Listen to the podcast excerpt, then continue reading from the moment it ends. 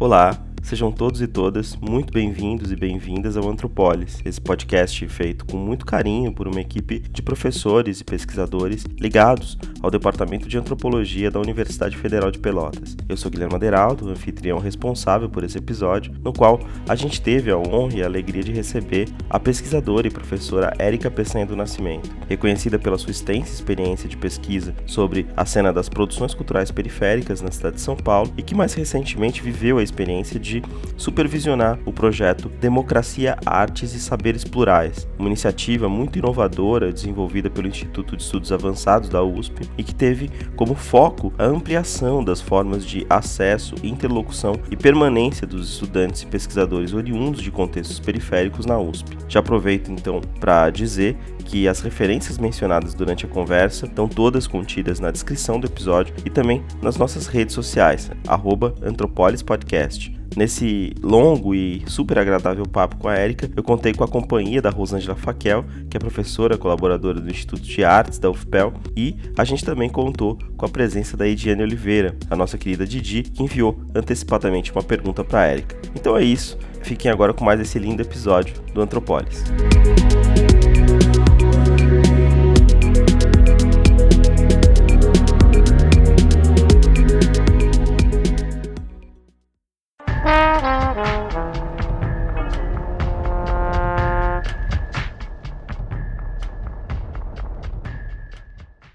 Bom dia, boa tarde, boa noite, né, para todos e para todas aí que estiverem nos escutando, dependendo da hora em que nos escutam, né? Eu sou Guilherme Madeiraldo, anfitrião desse episódio do Antropolis, no qual a gente vai conversar com uma colega que, que eu admiro muito e que é uma referência, né, obrigatória para para qualquer pesquisa, né, que busque refletir aí seriamente a respeito da relação entre populações periféricas e as produções culturais, intelectuais e epistêmicas, né, sobre o mundo contemporâneo. Estou falando aqui da, da Érica Peçanha, que é antropóloga e pesquisadora com doutorado e com pós-doutorado recém-concluído aí na Universidade de São Paulo. A Érica é autora, né, e também organizadora né, de trabalhos importantíssimos nessa área, né, valendo aqui é, destacar o livro Vozes Marginais na Literatura, acho que é de 2008, e duas coletâneas, né, que são a Polifonias Marginais, que ela organizou em parceria aí com outro colega querido, o Mário Medeiros, a Lúcia Tenina e a Ingrid Rapke. E também essa coletânea mais recente, né, sobre a qual a gente vai falar um pouquinho hoje, que é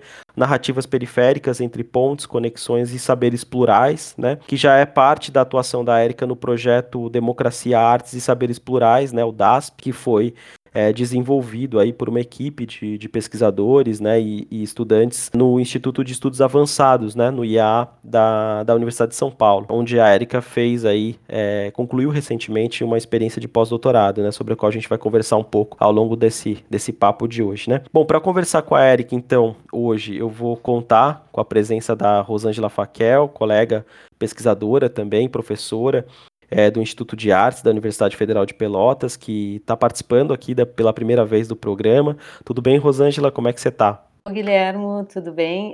Estou uh, muito feliz de estar aqui agora, né? Foi uma alegria esse convite para poder conhecer, então, uh, pessoalmente e digitalmente a Érica, que é uma referência, já começo dizendo, né? Uh, durante o meu trabalho enquanto professora na área da literatura, né, usamos vários artigos e o livro da Érica é uma referência para pesquisar literatura, né, literatura contemporânea. Então, estou muito feliz de poder estar aqui hoje para a gente fazer essa conversa. Obrigada pelo convite. Bom, e agora então eu vou aproveitar já para dar as boas-vindas à Érica. Enfim, seja muito bem-vinda aqui no nosso podcast, Érica. Sempre foi uma ideia nossa trazer você aqui e finalmente isso se concretizou. Então é uma honra muito grande te receber com a gente. Tudo bem? Como é que estão as coisas aí? Oi, gente. Bom dia, boa tarde, boa noite. Quem está nos ouvindo também. Bem, espero que todo mundo esteja, apesar desse contexto difícil. Eu começar também agradecendo a esse convite, a esse espaço. Todo mundo que produz conhecimento, é sempre uma alegria ter espaço para divulgar as suas pesquisas, divulgar as suas produções e para falar da sua trajetória e de outras referências também. E quero também ressaltar que é uma alegria saber, poder ouvir aqui é, e saber que os meus trabalhos também ficaram como referência para outros pesquisadores, porque o processo de produção acadêmica, por vezes, é muito solitário, né? Ele é muito individual também, em muitos momentos. Então, por mais que o objetivo seja fazer o conhecimento circular, né? Muitas vezes a circulação é limitada Toda vez que eu conheço alguém que diz que leu meu trabalho, que se utilizou do meu trabalho, que criticou o meu trabalho, fico muito contente. Espero que aqui seja mais uma oportunidade para fazer circular essas produções, aquilo que eu penso, aquilo que eu produzi como pesquisadora, e replicar esse conhecimento e, e criar pontos com outros pesquisadores e outras pessoas interessadas em produção cultural da periferia e outras temáticas que eu investiguei também. Então, muito obrigada. Poxa, ótimo, ótimo te escutar, ótimo ter você aqui com a gente. Bom, então, Érica, assim, para começar, né, nossa conversa, de fato, é, eu queria te pedir uma reflexão, né, resumida, sobre a sua trajetória acadêmica, né? É você que sempre faz questão, sempre fez questão de reverenciar, né, politicamente a sua origem como intelectual negra e, e enfim, de origem periférica, é, se formou numa universidade muito diferente dessa onde você vem atuando, né, como pesquisador e como professora, né, ultimamente, né? Queria te perguntar se você poderia falar um pouco sobre como que você sentiu essas mudanças que foram acontecendo no decorrer do seu percurso intelectual e político no cenário acadêmico, né? E, e, sobre como experienciar essas mudanças, né, afetou as suas escolhas, né, de pesquisa e também o seu engajamento enquanto intelectual negra nesse momento do país. Eu sou uma jovem senhora de 41 anos, né, uma mulher que se afirma como negra, moradora de um bairro de periferia na cidade de São Paulo, Jaraguá, desde que eu nasci. Eu ingressei na faculdade com 17 anos, na Escola de Sociologia e Política de São Paulo, fiz o curso de Sociologia e Política. Depois, dois anos depois, eu ingressei na Universidade, na Universidade de São Paulo para fazer pós-graduação em Antropologia Social. Né? Mestrado e doutorado em antropologia social. E começo dizendo isso porque, apesar de ser uma mulher negra periférica, apesar de entender é, o quanto essas marcas sociais pesam nas possibilidades de construção de uma carreira acadêmica ou mesmo de alcance da escolarização, né? Eu fui uma estudante com uma trajetória absolutamente linear. Isso tem a ver com os esforços da minha família e tem a ver com o valor que a educação teve, sempre teve para minha família também. Acho que esse é um ponto importante começar essa conversa. De todo modo, eu ingressei na graduação no final dos anos 90 numa faculdade particular. No final dos anos 90, essa universidade que eu conheci pouco dialogava com as marcas sociais que eu carrego. Bate sobre ações afirmativas é, para as populações negras, indígenas, trans, estudantes de escola pública, ainda não havia florado no Brasil. Né? A única iniciativa de apoio para a permanência de estudantes pobres na universidade privada era um modelo de financiamento estudantil, né? que o estudante recebia o apoio para cursar a graduação e depois que concluísse a graduação, é, você tinha que pagar essas, devolver esse dinheiro do crédito, não é pagar esse crédito com juros. Então era esse o único modelo que existia. Acho que esse é um aspecto. Além disso, pensando essa universidade que eu frequentei, embora seja uma faculdade importante na história das ciências sociais no Brasil, né, a primeira de sociologia da América Latina, né, é, eu entendo que o currículo que me formou era um currículo que é, dialogava pouco com a produção de intelectuais negros e pobres. Né, acho que o referencial ainda era eurocêntrico. Então, isso, essa perspectiva decolonial é, não fez parte da minha formação. Né? Então, a base da minha formação na graduação autores ligados às tradições europeias, né, sobretudo francesa e inglesa, né, e também norte-americana, por conta também das características da Escola de Sociologia e Política. Além disso, na graduação, eu passei por toda a graduação tendo poucos colegas negros nenhum professor ou professora que não fosse branco ou branca. E por ser uma faculdade privada, também de pequeno porte, né, na época que eu estudei havia apenas dois cursos, né, o foco era o ensino, o foco não era a extensão ou a pesquisa propriamente. Acho que isso também tem um impacto, né? Então, diferentemente da universidade pública, onde há mais oportunidades de engajamento em grupos de pesquisa, oportunidades de intercâmbio, há mais oportunidades de participação em projetos acadêmicos.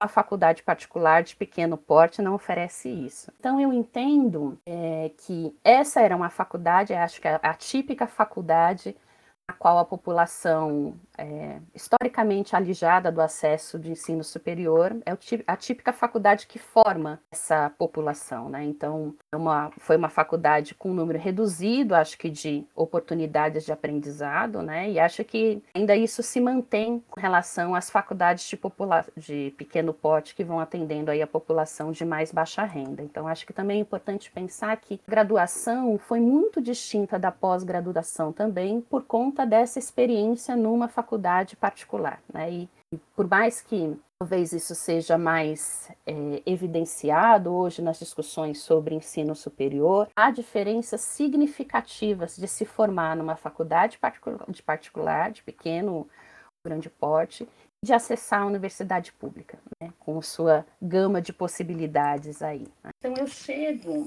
na USP, né, na universidade pública, em 2004 é a universidade onde eu estou até os dias de hoje, né? Então, acho que o primeiro ponto importante para falar dessa universidade pública é que ela representou também um marco na própria história da minha família, né? Porque gerações anteriores à minha, considerando tanto o lado paterno como o lado materno, tinha apenas um membro, que foi o meu pai, tinha chegado até a, a graduação, né? Tinha concluído até a graduação e também foi numa faculdade particular. Então, a história da minha família era de uma pessoa que tinha concluído no, o nível superior, na geração anterior à minha, muitos analfabetos e semi-alfabetizados. Né? Então, além de mim, eu tenho dois irmãos mais velhos que também cursaram o nível superior numa faculdade particular, mas eu, eu me tornei a primeira pessoa da minha família a acessar a universidade pública.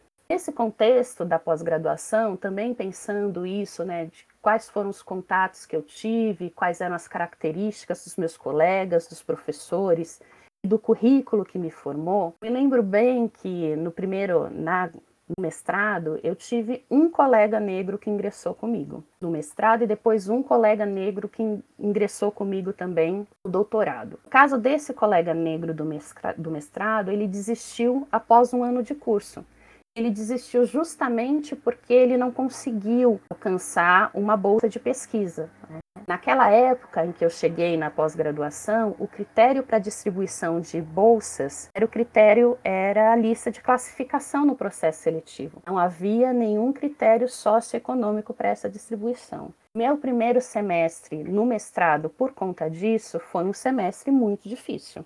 E ainda com essa experiência de ter uma única pessoa parecida comigo, que tinha um perfil socioeconômico parecido também, e que desistiu por dificuldades financeiras. Né? Então, para além disso, no departamento de antropologia, onde eu estudava, e na época eram 15 professores, mais ou menos, havia apenas um professor negro, né? o Kabengole Munanga, Felizmente, eu não tive a oportunidade de ter como professor. Né? É, esse mesmo departamento, hoje, né, tem, não tem um perfil tão modificado daquele que me formou. Né? Eu ingressei em 2004 na antropologia da USP. Né? Então, não é um departamento muito diferente disso. Né? Se for pensar na minha formação, né, então considerando desde esse departamento, ou mesmo a unidade ao qual esse departamento é ligado, né, a Faculdade de Filosofia, Letras e Ciências Humanas da USP, né, a formação teve quase nada de autores latino-americanos, nada de perspectiva decolonial. Eu me lembro que a gente parou ali na discussão sobre pós-colonial, né, sobre estudos culturais, né. Nada de ensino interdisciplinar, eu acho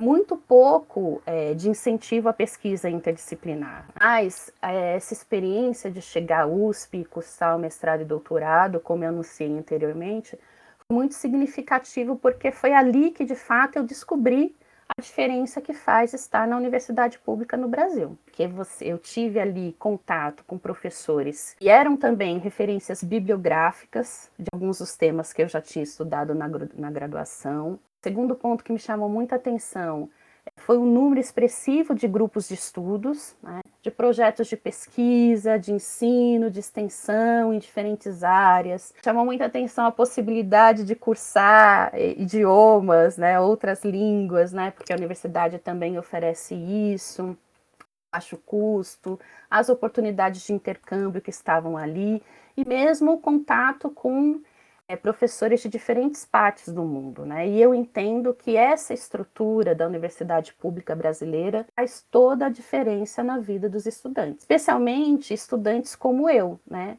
Estudantes que tiveram poucos recursos ao longo das suas trajetórias para investir na formação extracurricular, estudantes que vieram de uma experiência numa faculdade de uma faculdade particular, por exemplo, ou que cursaram toda a sua trajetória de educação básica, como foi o meu caso, na escola pública. Né? Então, eu entendo que foi a pós-graduação, efetivamente, não só por conta da formação que a pós-graduação oferece, mas, sobretudo, pela experiência da pós-graduação na universidade pública.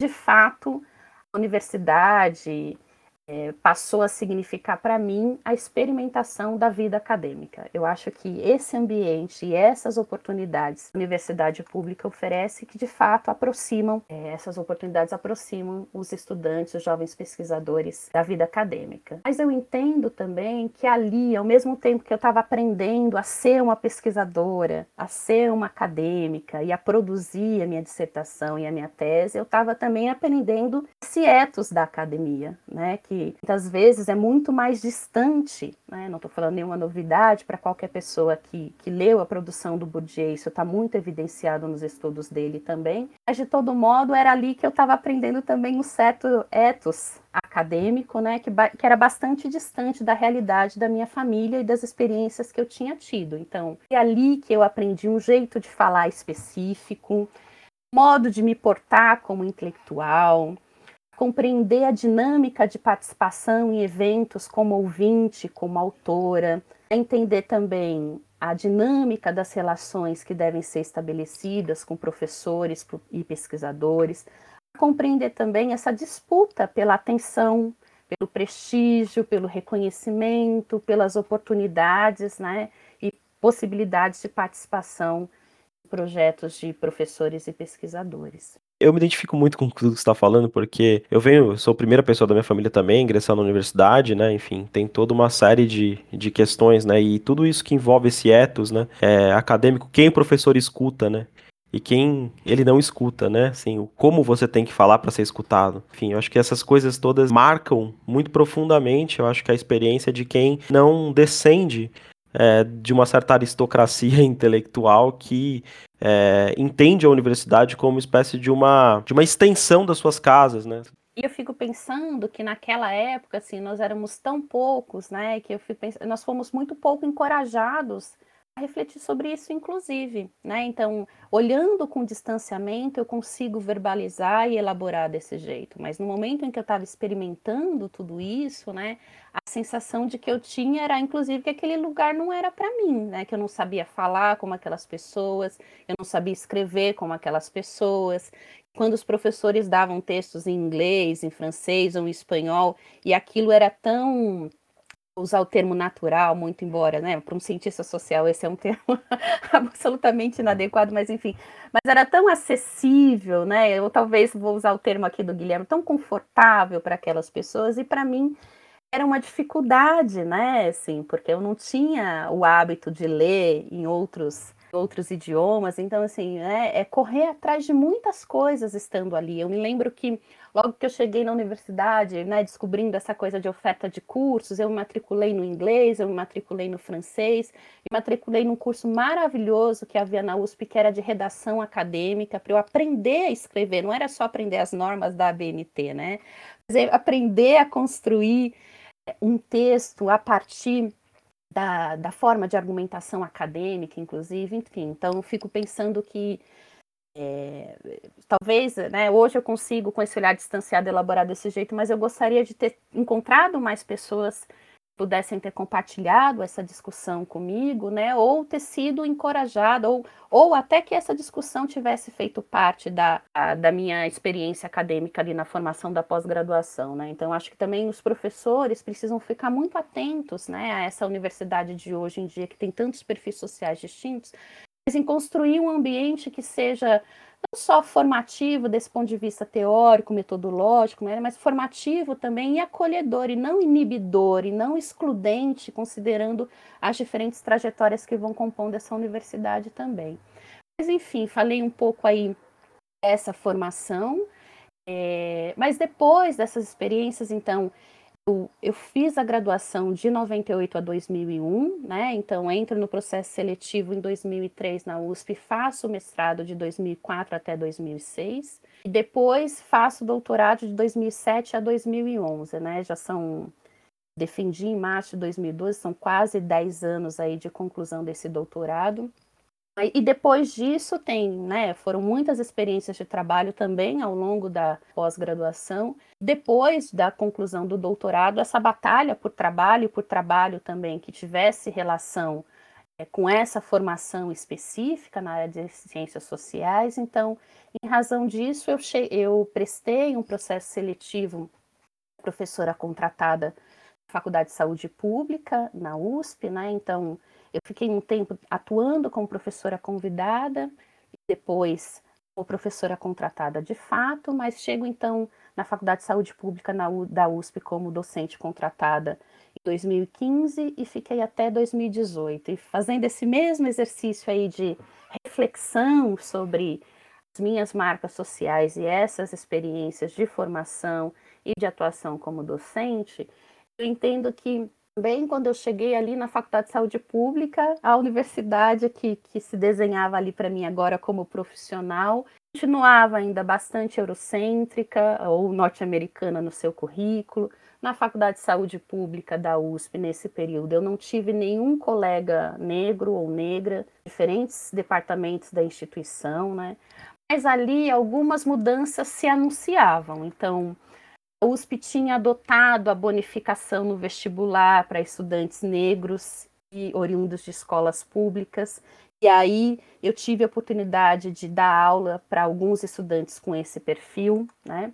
Além disso, nessa universidade, eu tive um contato muito próximo com o coletivo negro da instituição, então, essa universidade pública também, em razão desse perfil social é, diversificado dos seus estudantes. É uma faculdade que tem na sua estrutura também esse outro tipo de representação ou de atuação estudantil que são os coletivos, e isso faz muita diferença também é, no ambiente é, universitário, né? E depois também tive outras experiências como professora substituta em outras universidades.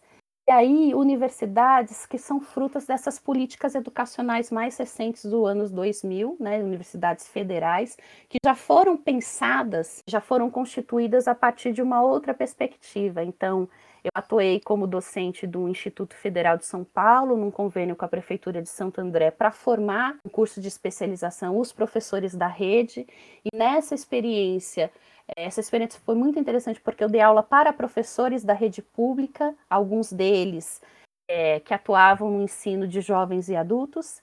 Atuei também como professora substituta na Unifesp, no campus da Baixada Santista, também para os cursos da saúde, mas já ali universidade com estudantes com perfis muito diversificados mesmo, muito divers, mais diversificado do que o que eu encontrava na USP. E para mim, como docente, essa foi uma experiência muito interessante. Percebi já ali, isso ficou muito forte nas pesquisas que eu produzi, acho que isso vai aparecer depois na nossa conversa, mas também nessa experiência docente, eu percebia o quanto que a minha presença, a partir dessas marcas sociais que são muito visíveis, de cor, raça, de gênero, o quanto a minha presença na sala de aula também era importante. E eu ouvi de vários estudantes também que eu era a primeira professora negra que eles estavam tendo, né?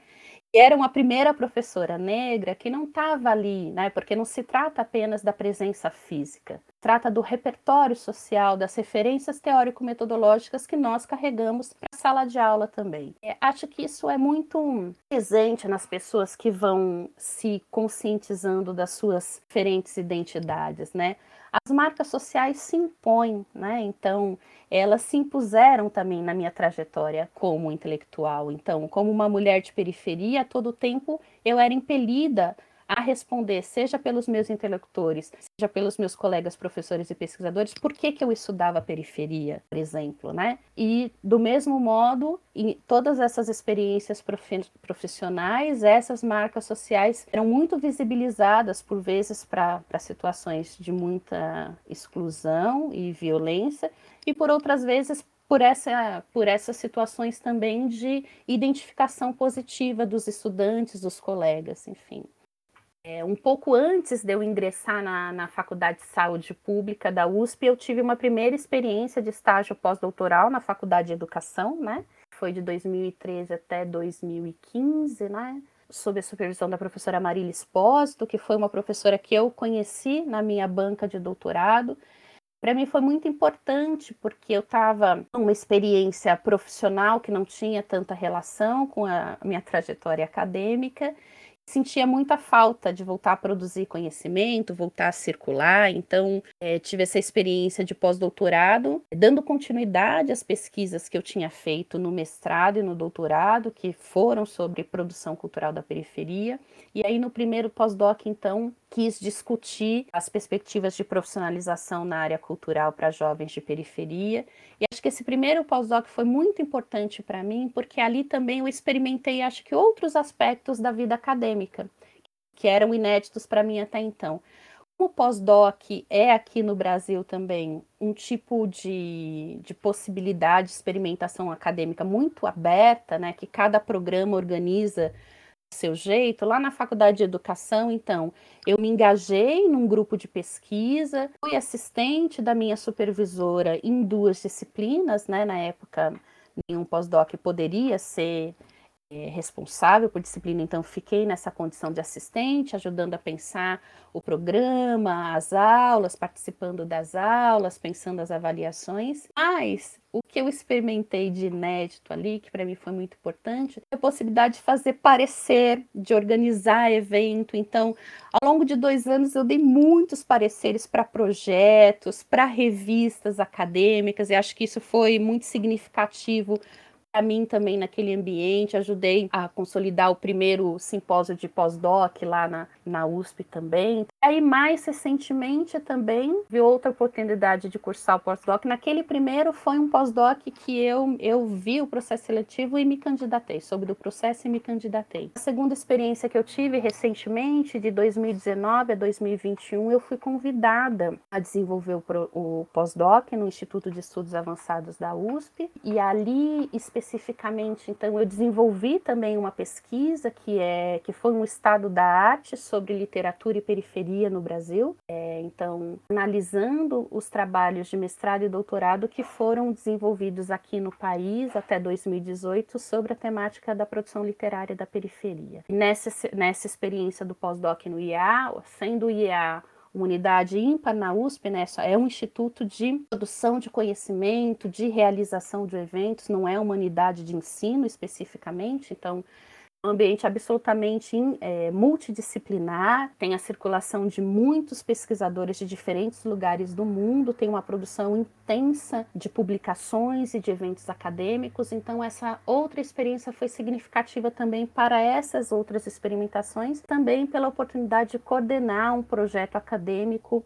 muito ambicioso que envolveu muitos estudantes, então também teve essa experiência aí de gestão de um projeto acadêmico que foi marcante para mim, sobretudo porque se tratava de um projeto que visava aproximar a USP das periferias em diferentes ações, que era um projeto protagonizado por estudantes negros e periféricos. Então, nesse sentido, foi muito significativo para mim poder contribuir com a formação desses pesquisadores e ter esses pesquisadores com essas marcas sociais também fazendo parte da minha trajetória e da minha produção intelectual.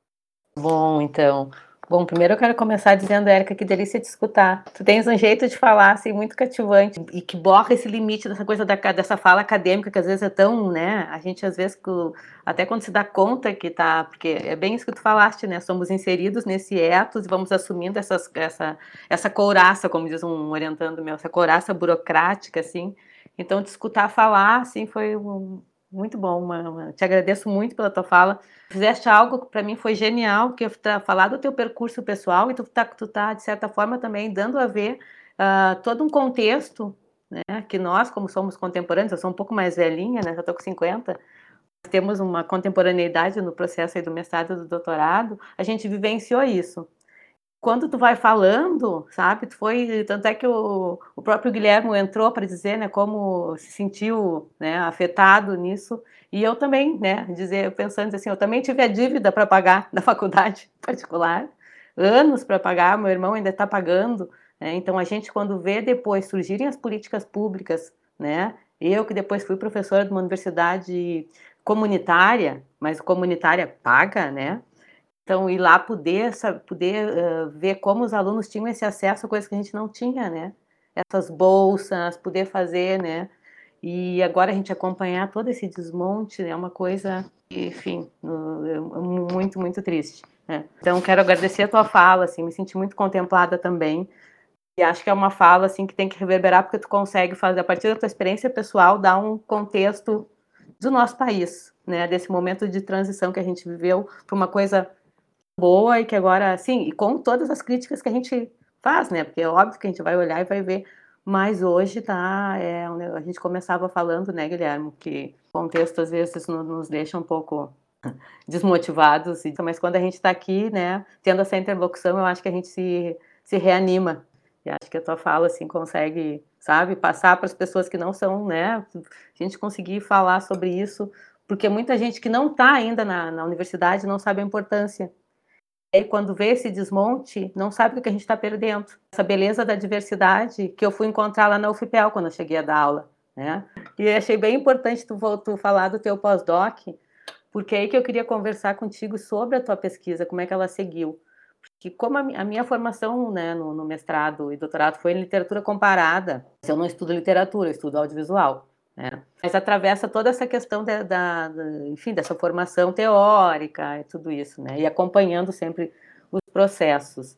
E depois, quando eu vou dar aula lá na universidade, essa que eu dava então na literatura, venho com muitos alunos e alunas que vão pesquisar, né? Querer pesquisar, por exemplo, rap, né? Querer pesquisar outras linguagens Uh, e aí a gente tem esse embate na academia também, é uma outra coisa que eu queria também discutir, que é de romper com estes, com estes lugares dentro da própria cultura, por exemplo, de uma hegemonia da literatura, da literatura como sendo texto escrito que está no livro e tal. Então ali também a gente teve que fazer alguma, alguns uh, afrontes nesse, nesse lugar, né?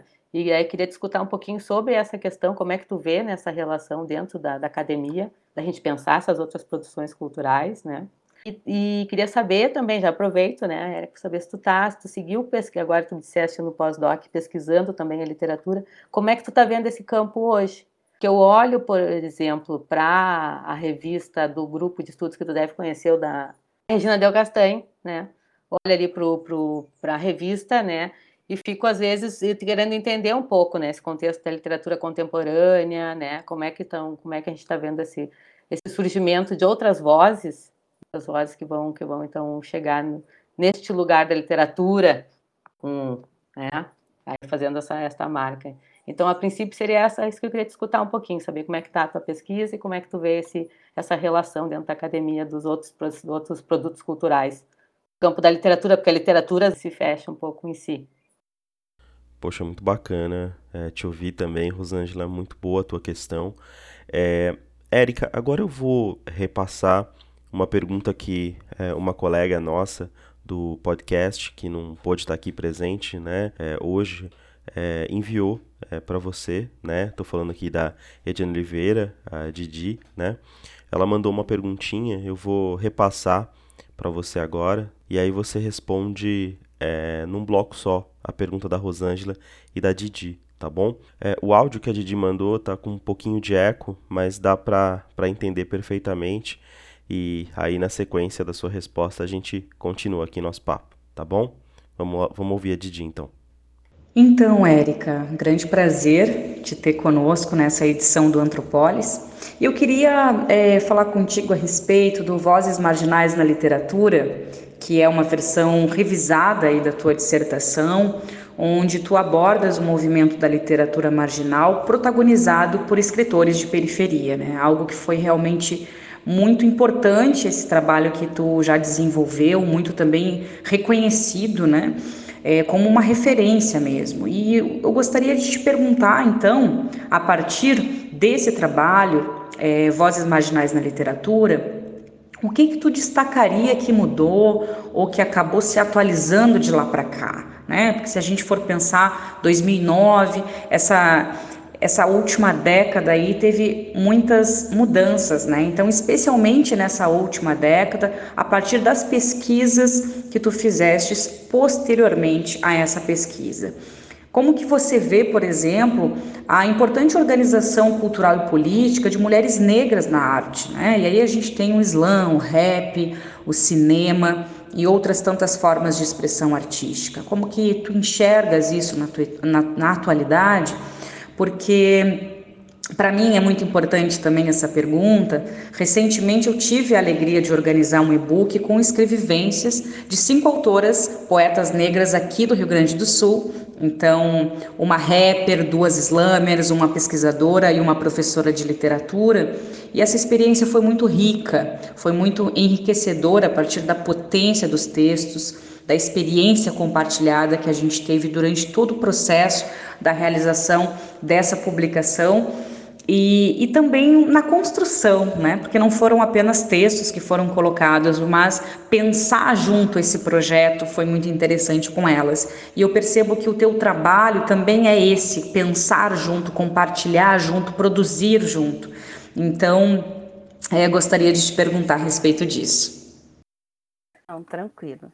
Vamos lá, então. Respondendo a Rosângela e a Didi, acho que é uma oportunidade também de falar da, da minha produção acadêmica mais relacionada às pesquisas de pós-graduação e pós-doc que eu desenvolvi. Então, são 16 anos que eu já me dedico essa produção cultural da periferia, né, a partir dos textos, práticas e atuação de coletivos escritores aqui em São Paulo. Então, na minha pesquisa de mestrado, eu busquei discutir a apropriação do termo literatura marginal por escritores da periferia, né, intuito então de entender essas a característica dessa produção, mas também a movimentação literária a partir das margens do urbano.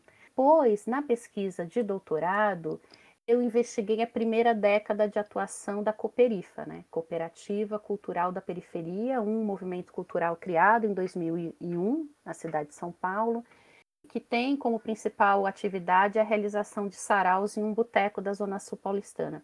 Aliás, a Cooperifa não surgiu na cidade de São Paulo, né? surgiu em Tabuão da Serra e depois migrou a sua atuação para a Zona Sul paulistana, numa região bastante estigmatizada pela pobreza e pela violência. Aí, já nessa segunda pesquisa, né, meu objetivo foi entender então as estratégias de produção, circulação e consumo cultural desenvolvidas pela Cooperifa. A ideia era partir disso para entender então a construção de um discurso sobre periferia, tanto no que se refere ao espaço social, como também no que diz respeito a uma ideia de uma cultura particular. Né? É, e, mais recentemente, a minha pesquisa teve o objetivo de entender, então, de olhar para essa produção acadêmica sobre literatura e periferia. Tive como objeto 73 e dissertações defendidas entre 2004 e 2018 sobre a produção literária da periferia em diferentes áreas do saber. Né? Então, modo geral, à exceção desse último pós-doc, que tem esse caráter mais bibliográfico, as demais pesquisas têm em comum né, um intenso trabalho de campo, né, com acompanhamento de saraus, de lançamento de livros e debates sobre literatura e cultura da periferia desde 2004, né? É, e elas também, acho que é importante falar isso até para conversar aqui com a Rosângela, para conversar com a pergunta que ela colocou, é, para além disso, essas pesquisas foram realizadas no campo da antropologia e, quando não realizadas especificamente no campo da antropologia, foram realizadas a partir do instrumental e das referências da antropologia. Então, as minhas pesquisas também têm em comum esse esforço, como o Didi colocou na pergunta dela, de ressaltar o ponto de vista e a vivência dos, própria dos escritores que foram estudados. Né? Então, ainda que meu ponto de partida tenha sido a literatura produzida nas periferias. Sempre privilegiei mais os sujeitos e o contexto dessa produção do que os textos propriamente. Né? Então, sempre me interessou, é, como cientista social, compreender esses perfis, as trajetórias dos escritores envolvidos, seus discursos sobre literatura e periferia, as conexões que esses sujeitos estabeleceram com o poder público, com o mercado cultural e com os movimentos sociais para fazer circular os seus produtos e ações. Então eu sempre fui uma cientista social olhando para a literatura, né, Rosângela? Então, até essas discussões que são mais específicas do campo literário ou da campo das letras propriamente, né, são discussões que não necessariamente eu enfrentei. Então, para mim, essa questão, né, eu me lembro que uma das críticas que eu recebi, por exemplo, uma, uma crítica não, um parecer que eu recebi quando eu submeti, é a única experiência que eu tive de submeter minha dissertação para uma editora, né, no, na época em que eu tinha expectativa de transformar em, em livro, e uma editora universitária. E eu recebi um parecer que dizia assim, é, foi, foi há muito tempo, mas eu não me esqueci, né, que não era possível publicar um livro tinha é, no seu título o termo literatura, mas que não tinha se dedicado a analisar textos que poderiam ser reconhecidos como literatura, não tinha se ancorado em, no instrumental das letras para pensar esse objeto. Então, eu diria também que, né, tanto considerando o, o caráter inovador do tema, né, ou, ou enfim, é, caráter inovador do tema que eu é, decidi abordar na minha pesquisa. Então, estou falando isso porque o meu mestrado é de 2004, no momento em que a própria produção literária da periferia começava a ganhar alguma visibilidade. Então, também, todas essas questões, né, embora eu enfrentasse no sentido de é, tentar construir ali um referencial para pensar essa movimentação, pensar esses textos que têm características tão distintas daquilo que o campo literário, a crítica literária, né, reconhece como, como literatura. Né? Embora isso fosse um desafio para mim, eu acho que eu fui respondendo ou enfrentando esse desafio com o instrumental e com o referencial das ciências sociais, né? E até com as próprias perguntas que me interessavam mais a, a, responder, né? As perguntas que me interessavam responder, que eram essas mais ligadas a perfis, trajetórias e conexões, né? De todo modo, eu me sinto muito confortável em dizer também que acho que, e aí já é, fazendo uma relação com a pergunta que a Didi colocou também, né? Então, o meu livro, Vozes Marginais da Literatura, então ele foi publicado, apesar desse primeiro parecer aí, é, ele foi publicado na coleção Tramas Urbanas, que também foi uma coleção muito importante para pensar produção cultural e ativismos periféricos no Brasil. Então, uma coleção teve três volumes, né? Acho que são pouco mais, tem pouco mais de 30 títulos. São títulos é, escritos por autores negros periféricos, é, sendo eles ativistas, artistas ou intelectuais, pensando essa produção coletiva das periferias e favelas. Então, meu livro foi publicado em 2009. Não é uma versão muito modificada da minha dissertação, ela tem um prefácio, um pós-fácio e um capítulo complementar contextualizando ali os três anos que separaram a defesa da dissertação da publicação do livro. De todo modo, é, um livro que olha então para um contexto em que o próprio fenômeno se organizava aqui no Brasil, né? Então, que o próprio projeto estético desses escritores se constituía. Eu fico pensando que nem o meu prognóstico mais entusiasmado acho que é, poderia antecipar o crescimento e a própria heterogeneidade desse nome da produção literária das periferias. Então, eu entendo também, assim, tentando juntar as duas perguntas, que essa produção mais recente, acho que tem questões que se colocam quando a gente pensa a literatura contemporânea, né? Essas fronteiras, texto com outras formas literárias, né? texto escrito com outras formas, é, para além de, eu, mas de todo modo, tem um aspecto que essa produção literária da periferia acho que foi colocando também para pensar a produção contemporânea, né? Que de modo geral eu entendo também na tradução a tradição dos estudos literários é sempre um objeto mais marginalizado, né? Tem menos é, produções voltadas a isso, tem menos disciplinas que enfocam essas produções mais propriamente, tem a ver com a própria característica do campo também, né? De todo modo, eu entendo que a produção literária da periferia contribui para pensar a literatura contemporânea, não só pensando as fronteiras, as diferentes referências que podem constituir texto literário, mas, sobretudo, por, por, conta do perfil social dos escritores, e aí perfil social aqui respondendo muito como cientista, né, e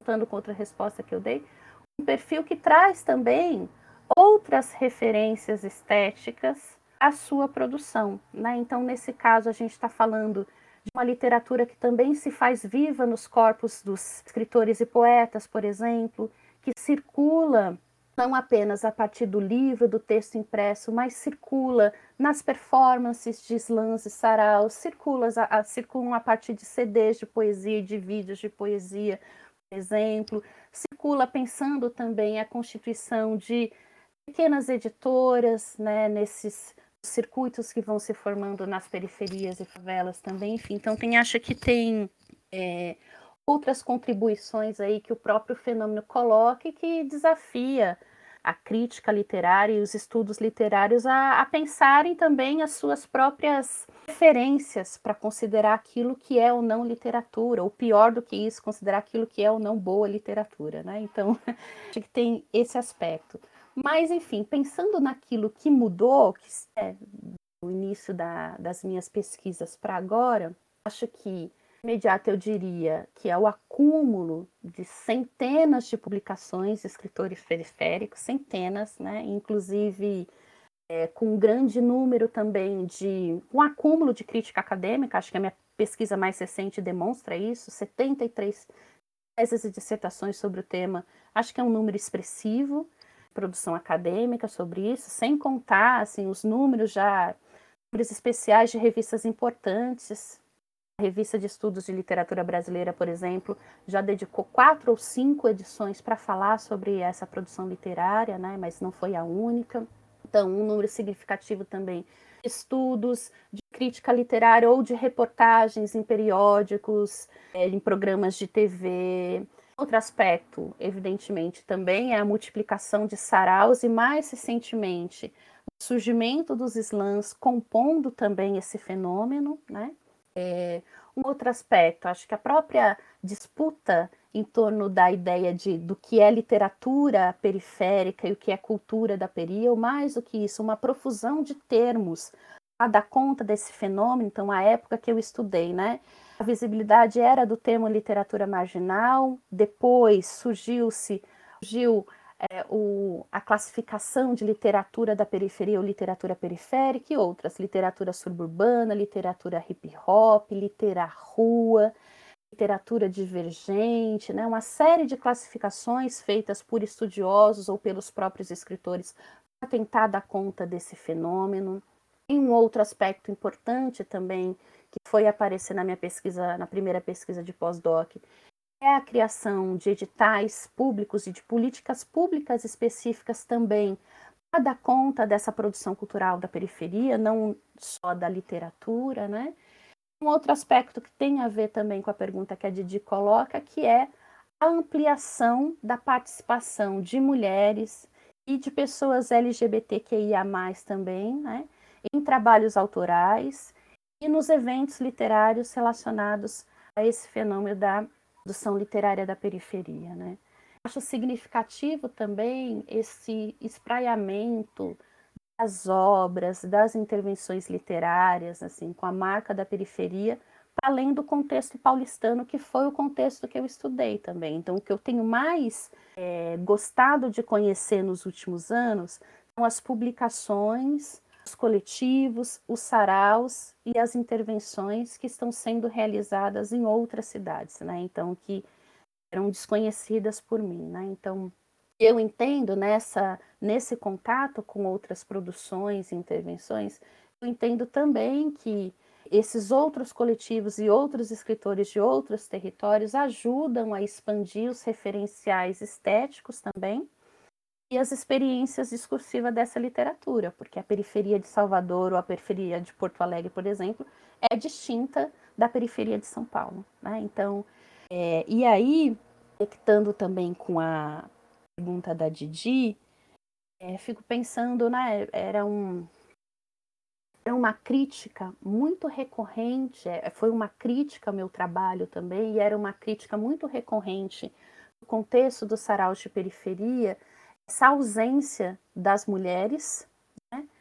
da participação das mulheres, livros autorais de mulheres. Então, as mulheres, num primeiro momento, quando conseguiam publicar, conseguiam publicar na coletânea de outros escritores, né? Então, é um fenômeno também que as mulheres muitas vezes são é, ficam tratadas ou classificadas como musas, como primeiras damas, né? Então tem ali esse esse lugar aí de esse papel secundário e sempre subordinado aos seus parceiros é, no contexto da atuação cultural. Então tem uma mudança, é mais recente mesmo, de uns 10 anos para cá, visibilidade das mulheres e das mulheres negras nessa produção. Acho que também a heterogeneidade desse fenômeno se deve à relação a marca do território, né, da marca social do território, com outras marcas sociais, né, de raça, evidentemente, é, de classe também, né, mas e mais recentemente de sexualidade. Então isso ajuda a compor o movimento de outra maneira e, como eu disse, isso rebate, tem um rebatimento nos textos também por outros referenciais estéticos e outras construções discursivas. Então acho que é bastante significativa essa presença, primeiramente para conseguir dessa possibilidade de ampliação, de visibilidade é, dessas, dessas pessoas que não participavam, que não tinham visibilidade no início do movimento. Então, elas estavam ali, mas estavam numa posição secundária ou subordinada aos homens. Agora conseguiram alcançar visibilidade a partir de estratégias de ações também é, muito específicas, como a criação de editoras ou como a criação, com a criação de livros específicos para dar vazão à produção de mulheres negras, por exemplo, ou só de mulheres, né? com a criação de coletivos com esse perfil também.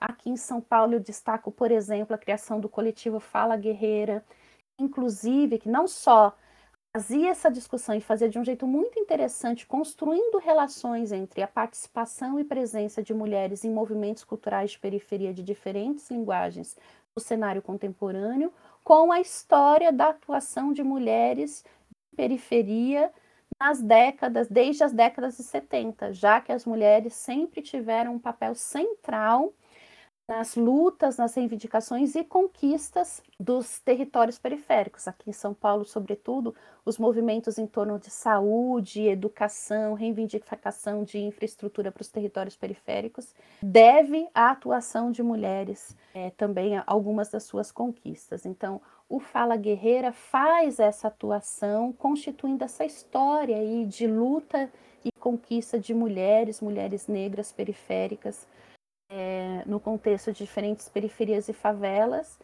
produzir um jornal pensando não só essa história, mas a produção cultural e a produção intelectual de, de mulheres também. Então, estou citando esse exemplo, posso citar um outro ligado à literatura, que é o coletivo Mijiba, organizado, em, por, entre, é, organizado pela Elisandra Souza, entre outras escritoras negras, que tem essa, esse papel de é, editar obras só de mulheres e já organizou também publicações específicas de mulheres é, negras. Então, fico pensando que as principais contribuições, uma delas é essa de contribuir para a diversificação do perfil de quem participa, quem compõe, quem tem visibilidade nesses movimentos de periferia. E o segundo, obviamente, é essa é, diversificação também do discurso literário a partir de outros referenciais. Né? Que essas mulheres ou que as pessoas LGBTQIA vão trazer. É um referencial de experiências sociais, mas não só.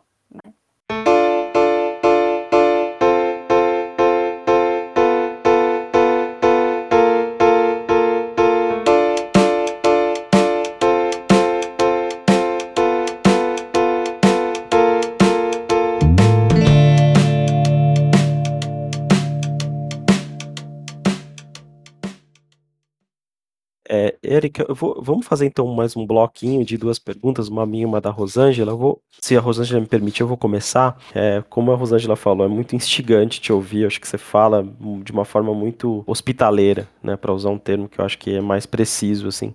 E é muito bom, assim, né, esse diálogo com você, né, e tem muitas vizinhanças entre as nossas pesquisas, nossos interesses, né, e eu queria explorar uma dimensão disso, né, antes de falar um pouco do projeto do, do pós-doc, não sei se a Rosângela vai abordar isso, mas que, assim, é, eu, eu tava te ouvindo falar, né, lá no começo e agora também, eu fico pensando, né, sobre, sobre essa, essa posição epistêmica colonial que eu acho que ainda domina uma certa, uma certa é, hegemonia do pensamento acadêmico né, no brasileiro. Apesar da universidade estar tá mudando muito, acho que tem muito disso ainda. Eu, além, e, e eu queria abordar um efeito disso, né? Porque quando eu fui fazer, quando eu comecei a me interessar por pesquisar é, a produção audiovisual periférica, né? Eu, é, para mim, assim, quando eu fui a campo, uma das primeiras coisas que me marcou profundamente, né? Era era o trabalho de pesquisa dos, dos realizadores, né? É, ou seja, eu comecei a, a, entender que antes do filme em si mesmo, existia uma peregrinação por, por em busca de fontes, de leituras, de debates, de reflexões, de, de documentos, né? Ou seja, a, a produção do filme era, era, era uma busca intelectual. Assim. E, e, quando eu lia o material, teses, dissertações né, acadêmicas que existiam, é, esse material meio que encapsulava, encaixotava esse, esses produtores, esses realizadores audiovisuais periféricos num, num, num, numa caixinha, né, que parecia que, a, que eles estavam fora da modernidade que eles estavam num, num lugar é, que não era um lugar contemporâneo, era um lugar de atraso, quer dizer, ou, ou, seja, era, era uma, era uma, eram referências acadêmicas que no fundo reforçavam hierarquias, né? Mas é, colocando né, as, as questões como se elas estivessem, no fundo, é, produzindo uma gran, um grande avanço, né? Ao olhar, observar, ao dialogar com essas pessoas, né? E no fundo o que eu percebi era que existia, no fundo, uma, uma, uma, a reprodução de hierarquias, né, profundamente colonizadoras, né, e inclusive o Daniel Fagundes, meu, meu grande amigo, meu grande camarada, assim, você conhece ele, ele, ele falava isso, a gente precisa cavar uns, os nossos lotes na modernidade, né, precisa mostrar que a gente que a gente está dialogando, está produzindo conceito, está produzindo teoria também, né? E aí nesse sentido que, que enfim, meu, a minha tese toda é, tem a ver com a minha tentativa de entender a operação intelectual, né? É, que, porque eu estou partindo do princípio de que o acionamento desses dispositivos sociotécnicos, sei lá, câmeras, ilhas de edição, né, gravadores, hoje em dia até drones, né, eram operados por esses jovens, por essas jovens, né? Hoje tem mais mulheres nessa cena. Na época que eu fazia pesquisa não tinham tantas, é, para pensar, para pensar e para elaborar conceitualmente um, uma posição é, de enunciação, né? para falar sobre a desigualdade urbana, né? Mas é uma posição central, não é uma posição periférica no sentido de que está fora do, do centro, né? E aí, é, eu estou falando disso porque eu queria trazer, né, um, uma questão que me parece muito pertinente, né, que interpela, né, os nossos interlocutores, né? Tanto os seus aí na cena literária quanto os meus nessa cena audiovisual periférica, né? Que é como lidar, né, política e também conceitualmente com esse qualificativo polissêmico de periferia, né, é, em relação aos modos de caracterizar essas produções. Né. Isso porque muitas vezes a associação né, dessa, dessas obras né, é, literárias ou audiovisuais a, a, certos referenciais mais essencialistas ou normativos né, do, que, do que significa a periferia é, tende a descomplexificar a potência intelectual dessas obras. Né. É, é, porque acaba reforçando um certo isolamento identitário dos escritores ou dos, dos realizadores audiovisuais, né? É como se o valor dessas obras só valesse, é, só pudesse ser acreditado à origem social desprivilegiada dessas pessoas, né? Ou como se elas só estivessem autorizadas a falar sobre os seus territórios, né? É, e aí uma, uma discussão que eu tenho visto no, no audiovisual é um pouco isso, assim, é como que é claro que qualquer tipo de percepção que desconsidere a dimensão geográfica da periferia é desonesta. Não tem como a gente negligenciar o fato de que entre Genópolis e, e, e o Grajaú a diferença de expectativa de vida é ultrapassa 20 anos, né? Então, assim, ou os lugares onde você tem um genocídio da população jovem negra. Óbvio que isso se expressa é, geograficamente, mas a, mas a periferia da perspectiva desse que está sendo abordada por essas produções me parece também é, tem a ver com o espaço vivido, né, com uma dimensão de experiência, com uma, com uma posição epistêmica, com uma perspectiva, uma forma de enxergar é, o centro, de enxergar a cidade, né? Por exemplo, um filme sobre o centro, sei lá, estava até outro dia falando sobre o, escrevendo sobre um filme do Daniel é, e da Fernanda Vargas, companheira dele, chamado A Gente Bexiga, que é extremamente interessante, né? E fala sobre um, o centro, mas é, de, desconstruindo uma certa imagem que tem daquela região como uma região italiana e mostrando como ela é um lugar importante para a memória de populações negras, de populações nordestinas, né? Então, assim, eu acho que essa tentativa de é, olhar mesmo para essas referências centrais e descolonizar a imaginação, né, é, desconstruir é, é, a ficção que muitas vezes é naturalizada por essas narrativas hegemônicas a respeito do que são esses espaços, isso é também uma forma de, de, de, de, de se posicionar em termos periféricos, né? Acho que é, é, e aí eu, eu queria te perguntar um pouco sobre isso, né? Como é que você vê isso na literatura, né? Se, se principalmente nesse momento em que as novas gerações elas estão cada vez mais escolarizadas, né, cada vez mais é, é, entrando, inclusive em, em, na pós-graduação, né, é, eu acho que eu, eu, por exemplo, uma coisa que tem me, me chamado muito a atenção, e eu não sei se eu ainda vou escrever sobre isso, mas tem me chamado a atenção, é que vários dos meus interlocutores lá na época do doutorado hoje estão fazendo seus mestrados e alguns, inclusive, entraram no doutorado. Eu participei de três bancas recentemente de, de interlocutores meus, né? É, então essas pessoas estão também buscando a academia para elaborar melhor, conceitualmente, teoricamente, é, essas questões que eles estão tentando trabalhar na produção artística, cultural, né? Então tem uma, relação, uma sobreposição, uma relação aí entre, entre esse, essa, esse trabalho artístico e o trabalho acadêmico que, que me parece muito interessante, que eu acho que tem algum rebatimento aí nessas, nessa sua experiência recente, né, do, do pós-doutorado no Instituto de Estudos Avançados da USP, né? Enfim, eu não sei se eu, eu falei muita coisa aqui, eu misturei muita coisa aqui. Não sei se, se reaja como você quiser, ah, mas a minha intenção foi um pouco trazer para você algumas angústias que ficam é, é, borbulhando aqui na minha cabeça, né? E que eu acho que são muito importantes, assim, para nós como pesquisadores dessa cena. E eu acho que também para as populações que estão diretamente produzindo, né? Livros ou vídeo é, nessa cena também, né? Que é como construir uma, uma concepção de periferia que não se permita ser capturada por uma determinada concepção colonialista, né? E, que, que reforce hierarquias ao, ao invés de, de, de desconstruí-las, né? Ou de problematizá-las, né? Assim, acho que eu, essa é a questão que eu, que eu queria te trazer. Ai, é super, vai, me fizeste pensar muitas coisas, assim, a minha pergunta, a minha pergunta para a Erika foi, foi se transformando, tá, Erika? porque eu, eu ficava pensando já, né, em fazer também é, nessa, nessa aproximação, né, de pensar a, a, cultura de uma maneira polissistêmica, né, essas relações entre o fazer da literatura e, o, e os outros fazeres, como eles se, se colocam, e nisso vem um pouco uma, uma ideia que eu queria trocar com a Érica, fiquei muito, quando, assim, a gente combinou de fazer, né, a a entrevista contigo, aí fui revisitar assim, um pouco dos teus textos que eu já conhecia, que eu tinha usado. Aí, ah, isso aí que eu queria te dizer, né? Tu, tu não vai lá na crítica na, da teoria literária, mas a teoria literária vai no teu trabalho. então tu está sendo inserido nos estudos literários, né, para falar.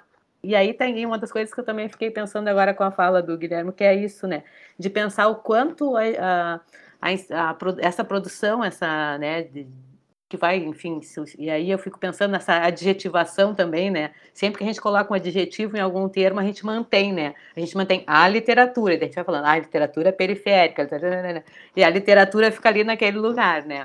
Enfim, e ficava pensando nessa. E como, à medida que esses trabalhos vão chegando na academia, e aí queria ver um pouco, Érica, da tua experiência, se efetivamente a gente consegue transformar o campo. Né? Eu fico pensando nos trabalhos do, do, dos orientandos e orientandas que vão trazendo esses outros, essas outras produções, e às vezes a gente tem que fazer alguns né, enfrentamentos dentro da academia, porque senão vamos, não, e, a gente peitar e dizer, não, isso aqui é literatura, isso aqui pertence, vamos trazer.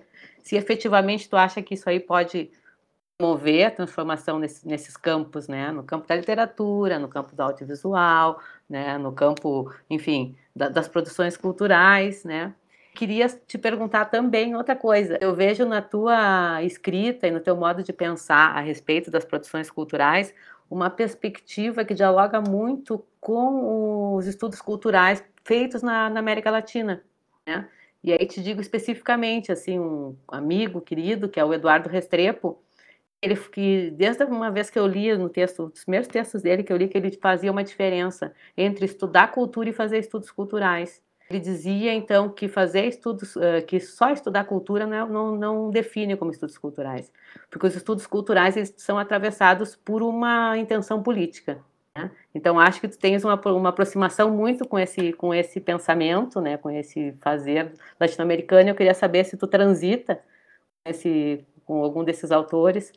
E tem uma coisa que é engraçada, isso também quem me chamou a atenção foi o Restrepo, que no Brasil os estudos culturais eles não tiveram uma grande uh, profusão dentro da antropologia. O caso dele, que é antropólogo, e, e, na Colômbia, em outros lugares, os estudos culturais estão aí. E aí, para ele, era muito interessante olhar para o Brasil e ver que os estudos culturais aqui eles tiveram a profusão na educação, na literatura, na, no campo né, específico e na, e na comunicação. Então aí fica essa mais uma curiosidade assim de entender se tu de saber como é que tu transita por aí. Mas voltando lá para o que o Guilherme nos provocou, acho que é muito foi muito interessante, Guilherme. Quando tu falava, eu me lembrei de uma uh, entrevista que eu li há pouco da Lucrécia Martel, sobre a qual estou fazendo um trabalho com os colegas pesquisando justamente essas questões da imaginário colonial lá na Argentina, que é um outro negócio muito doido, né? E ela falou uma coisa que eu acho que contempla um pouco a nossa conversa, que ela vai dizer o seguinte: eu estou, eu estou ansiosa por ver um filme da vila que fale da classe média. E aí, quando tu falaste disso, né, porque às vezes fica isso, né, parece que a pessoa fica obrigada a falar só sobre um contexto, a falar só sobre o que as pessoas esperam daquele estereótipo, né? E não e, e quando a Lucrécia Martel faz essa, essa fala, que é sempre, ela faz muito, umas falas muito instigantes e provocativas, eu acho que ela pega e chacoalha um pouco essa classe média, branca, latino-americana, né, que está nesse lugar de, de apontar e de falar, ter opinião sobre tudo e sobre todos e todas e todos, né? E ela faz esse, esse contraponto, e acho que é um pouco também o que eu gostaria de ver, né? Que as câmeras se voltassem para esses outros lugares e para mostrar esse olhar, como é que é, como é que esse olhar vê, né? Uh, enfim, o, da câmera, da literatura, tudo isso para fazer então essa ponte, Érica, com a provocação do, com essa fala do, do, Guilherme que me instigou tanto, de pensar esse campo cultural assim, né, de uma maneira expandida, que também é outra palavra que eu gosto, de como é tu vê essa repercussão dessas produções dentro da academia, né, para além de enquanto objetos de pesquisa, que aí fica uma, né, uma outra situação. Ótimo, gente. Primeiro, Guilherme, você tem que, que, que escrever sobre isso mesmo. Acho que essa é uma questão que te persegue. Acho que também esse é um, é um elemento que distingue também as nossas produções, né? Acho que já tive a oportunidade de compartilhar isso com você. Quando eu fiz o, o meu mestrado eu, e depois o doutorado olhando para a Cooperifa, que é uma movimento protagonizado pensando ali nas suas lideranças e tal por pessoas por, por pessoas mais velhas, né? É, e que tem até o ensino médio, né? Então eu lidei com um perfil de sujeitos que é diferente do, dos sujeitos com os quais você lidou é, no audiovisual, né? Então essas questões que te provocam tanto, Guilherme, eram questões que talvez tenham sido enfrentadas no meu trabalho, porque ali eu lidava com um perfil muito específico, né? No mestrado, majoritariamente homens, ensino médio completo, negros, e que atuavam, moravam aqui no contexto de São Paulo, né? Depois, enfim, esse campo foi se modificando, como já apresentei aqui, e aí essa questão do perfil é uma questão muito interessante a ser enfrentada, né? Porque a gente também, quando fala do perfil desses produtores culturais, também está falando de um conjunto de transformações pelo, pelos, pelas quais a própria é, periferia passa também. A heterogeneidade de trajetórias tem a ver com essas mudanças é, que vão acontecendo no próprio contexto da periferia, né? Então a gente só tem a possibilidade de falar agora de produtores de cinema ou de literatura que graduados e pós-graduados também, porque o país passou por uma série de mudanças estruturais, por um conjunto de políticas públicas que permitiu a essa população moradora de periferia alcançar o nível superior, né, como a gente começou conversando aqui, também é, com apropriação da técnica ou por uma formação que passa também pela atuação de uma série de ONGs e de projetos sociais, né? Então, pensar que passa também pela por, políticas públicas de cultura, então o fato de ter recursos, ter equipamentos melhores também tem a ver com isso. Então a gente está falando desse conjunto de transformações, né? Mas então, Guilherme, escreva muito sobre isso, né? E, e pense também, acho que de forma comparativa, com esses trabalhos que foram feitos em outras épocas, enfim, que lidaram com, com trajetórias que são distintas. Todo mundo acho que tem um ponto que nos aproxima, né? É, o Guilherme fala no trabalho dele que esses sujeitos produzem a cidade também, né? Então acho que é, em alguma medida meu trabalho vai falar dessa, ao, ao, pensar a produção de discursos sobre periferia, vai falar sobre a produção da periferia propriamente, né? Seja no, no nível discursivo, seja também nesse nível empírico, né? De transformações que tem a ver, por exemplo, com a presença de uma série de coletivos e movimentos culturais, né? Então, produção em variados sentidos, né? Acho que tem um, aspecto importante, né? Assim, é, a essa resposta também. Eu vou me estender sobre ela, pensar que periferia é essa que circula nos diferentes discursos e que talvez implicações isso tenha é, para a produção acadêmica também. Acho que tem um aspecto que a gente não pode perder de vista, é que, no meu caso, estou falando de literatura, Guilherme fala de cinema, mas tem uma série de outros pesquisadores que vão lidar com coletivos de dança, de teatro também. É, mas tem um aspecto que é pensar que é a produção artística, né? Então acho que tem um primeiro ponto da, da provocação, que é, no meu caso, respondendo aqui como literatura, mas a gente pode fazer esse exercício para outras linguagens, né? Toda vez que a gente fala de literatura, a, a, definição de literatura que me interessa é essa que pensa que mesmo quando, quando não se trata de textos, de obras que vão se ater a questões morais, éticas ou políticas, literatura é uma representação que interpreta, organiza aspectos da realidade social. Né? Ela não tem papel é, específico de informar, né? ela não tem o papel que uma produção acadêmica tem, por exemplo, de é, interpretar a realidade social ou descrever a realidade social. Então, esse não é o primeiro papel da obra artística, né? Então, é preciso considerar também quais são essas especificidades. E no caso da obra artística, tem outras questões, né? A subversão, o divertimento, o entretenimento, a sensibilidade, essa dimensão da fruição estética por si mesmo, né?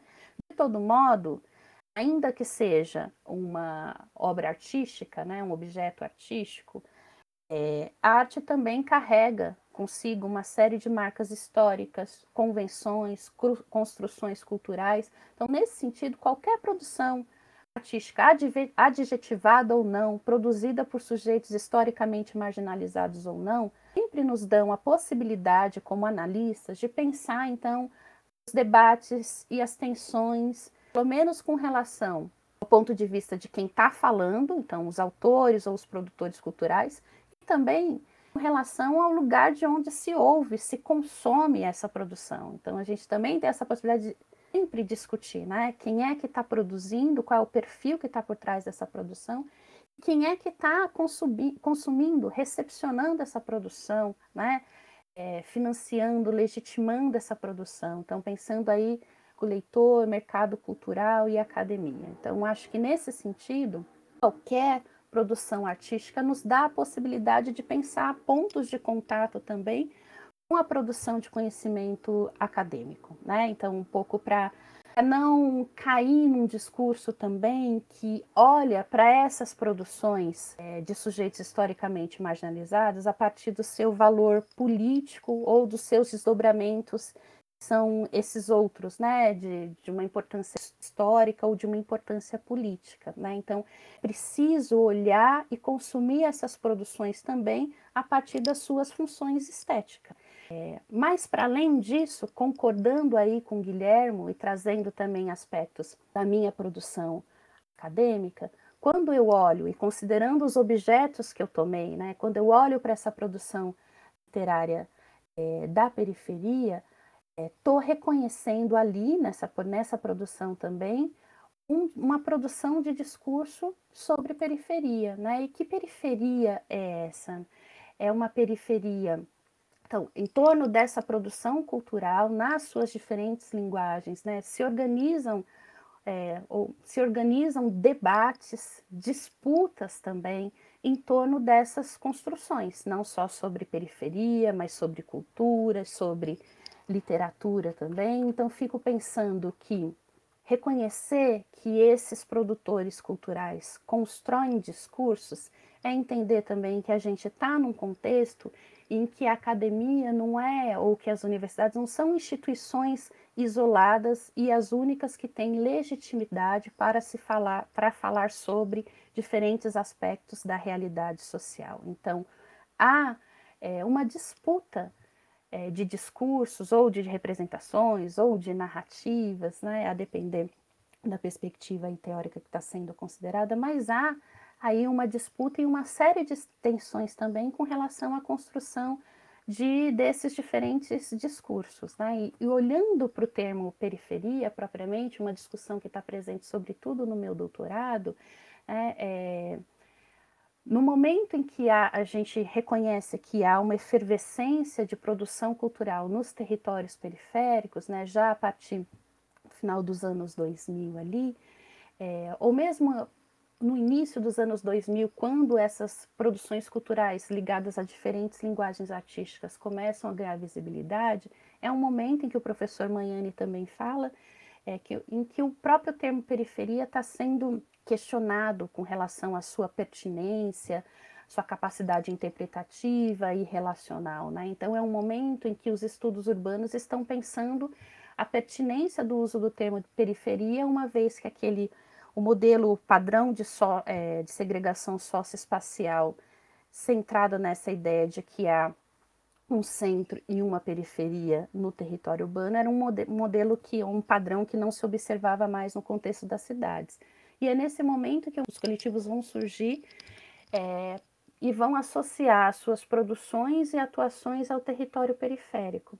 E eu entendo, olhando para a literatura especificamente, que nessa apropriação e nessas construções de discursos de diferentes artistas e ativistas, há um alargamento é, do referencial pensado com, com relação à periferia, não é apenas geográfico, né?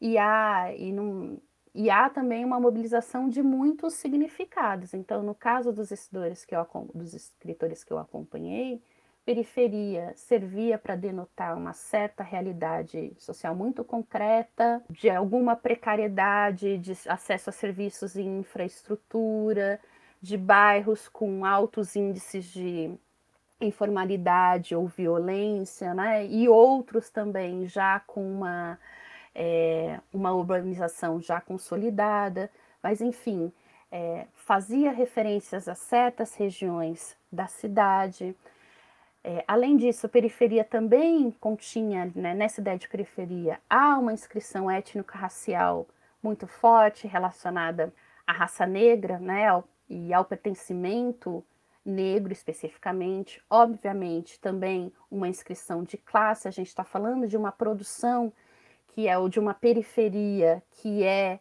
é o local de moradia da classe tra trabalhadora, mas das classes populares, sobretudo, né?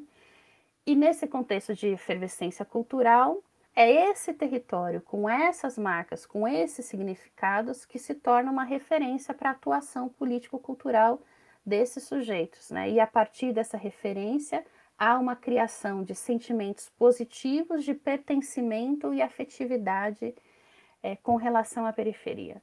Mais do que isso, no meu, no, nas minhas pesquisas, eu identifiquei também que a própria estigmatização ou associação é, da atuação desses sujeitos como periféricos é também um vetor da carreira desses artistas e ativistas, né? E é também um vetor para a afirmação da existência de uma cultura da periferia. Então, nesse sentido, eu concordo com o Guilhermo que esses sujeitos não apenas experimentam o território periférico, mas produzem o território periférico a partir das suas representações artísticas e a partir dos seus discursos sobre esse território também, um, e discursos que não vão aparecer somente no objeto artístico, um discurso que vai que aparece, é construído ou é evidenciado também a partir da atuação pública desses sujeitos, né? Porque são sujeitos que estão, então, é, se relacionando com o poder público, que estão interferindo na criação de políticas públicas, que são mobilizados por diferentes movimentos sociais, por partidos políticos e também por acadêmicos para trazer à tona a sua seu discurso, a sua as suas reflexões em torno do território periférico, né, em torno também das suas produções culturais. Agora tem um outro aspecto sobre o qual eu gostaria de falar, que também no meu trabalho, embora o, não houvesse um, um aprofundamento dessa discussão que pensa a produção epistêmica desses produtores culturais, havia ali um reconhecimento do papel desses é, escritores ou desses produtores culturais com relação à reflexão ou à produção de ideias em torno da sua própria atuação. Então, me lembro que um dos capítulos do meu, da minha tese de doutorado, por exemplo, é, é uma descrição etnográfica dos, de alguns dos eventos que eu acompanhei é, a partir da atuação da, da Cooperifa. E ali, na descrição desses eventos, o que eu quis foi enfatizar o quanto as questões que se tornaram questões de pesquisa para mim, para muitos dos meus colegas, ou questões depois que foram é, trabalhadas a partir é, do universo acadêmico, são questões que já circulavam e para as quais todos esses sujeitos já tinham alguma resposta e alguma reflexão. Então, pensar, por exemplo, é, o que define essas produções periféricas, a relação entre arte e engajamento, os sentidos da conexão com outros movimentos sociais e culturais, os próprios conceitos, as próprias noções de centro e periferia, as próprias questões em torno de reconhecimento e legitimação da literatura. Então, é, são questões né, não só que circulavam, que ajudavam a politizar a discussão, a situar as demandas desses escritores, desses produtores culturais, mas eu entendo também que são questões para as quais eles construíram respostas e que ajudavam a publicizar os seus discursos e as suas reflexões em torno dessas mesmas questões. Pensando na, na pergunta da Rosângela, do que se modificou com relação ao campo e com a percussão dentro da academia, muitos anos, né, eu, eu fiquei falando que eu entendo que é, eu identifico pelo menos duas grandes contribuições da produção é, literária da, da periferia, né, a agenda acadêmica. Acho que a primeira delas é pensar a essa diversificação do perfil dos escritores, uma vez que a gente tem a possibilidade de pensar uma produção extensa,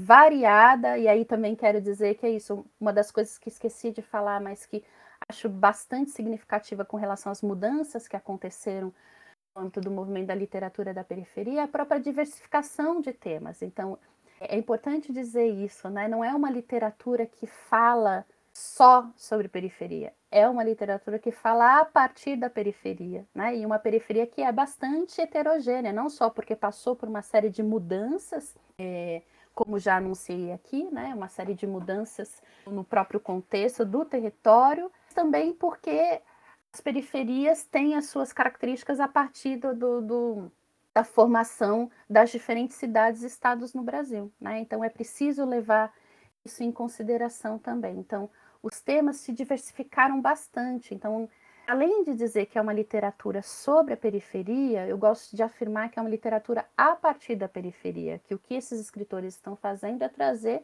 as suas perspectivas sociais e os seus pontos de vista a partir das marcas território, raça e classe para a literatura, né?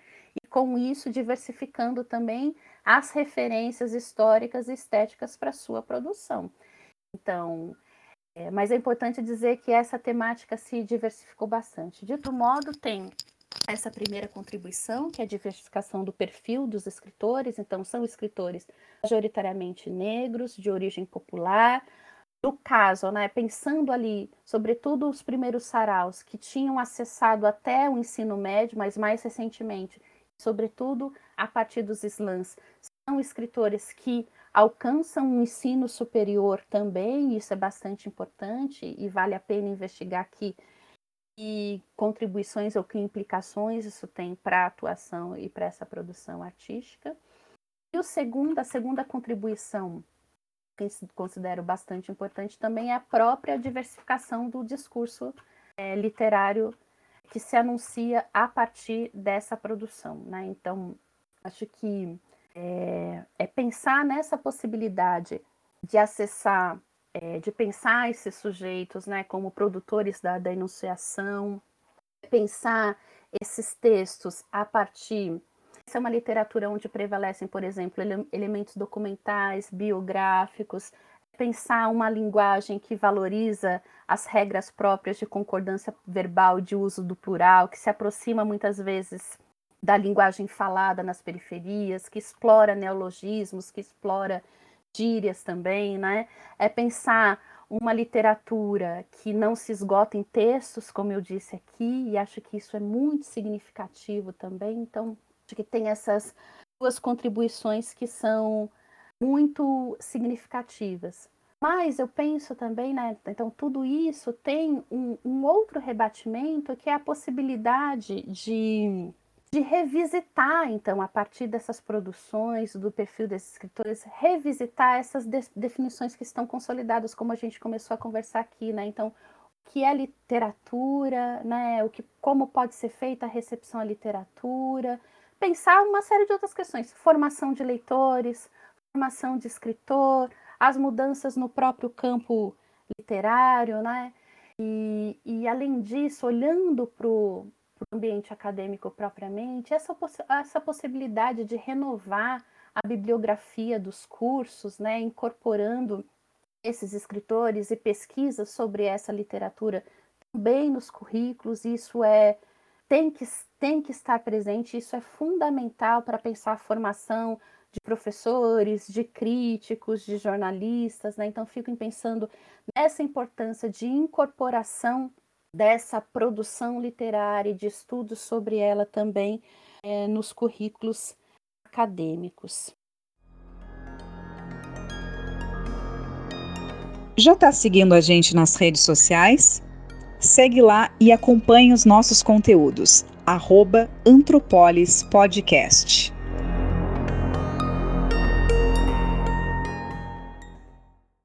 Estava vendo que a ação educativa ela produziu um mapeamento recente, né? Enfim, você com certeza conhece, né? Não sei se você participou disso, mas desse mercado, disso que eles vão chamar de mercado editorial periférico, né? E ela trouxe números, assim, até certo ponto surpreendentes, né? Pelo menos para o nosso ministro da Economia, né? Pro Paulo Guedes, que teve a coragem de dizer outro dia que pobre não lê num discurso elitista, né, como todos os discursos que ele faz, né, onde ele tentava defender a taxação de livros, né.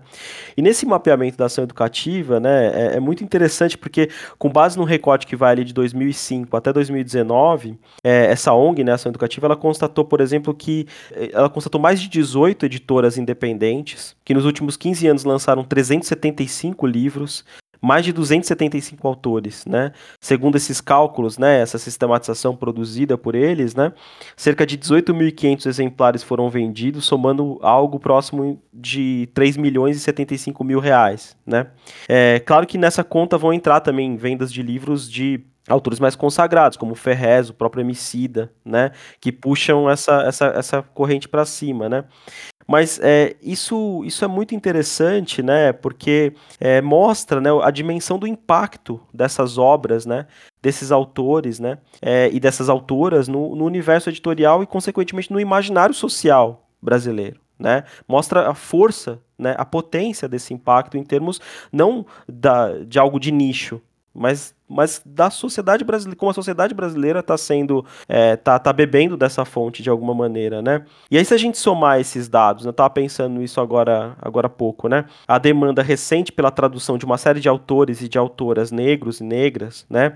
De origem africana, né? Ou cujas biografias, né? Fizeram, foram construídas em meio a processos diaspóricos, né? Que é uma demanda cada vez maior para as editoras e traduções e mais traduções estão sendo cada vez mais lançadas, né? Inclusive de autoras negras que publicam publicaram lá na década de 80 e que nem nunca traduziu, agora começaram a traduzir, né? Será que é por acaso ou será que isso tem a ver com uma, uma alteração do perfil dos alunos que ingressaram na universidade que passaram a consumir produtos culturais, né?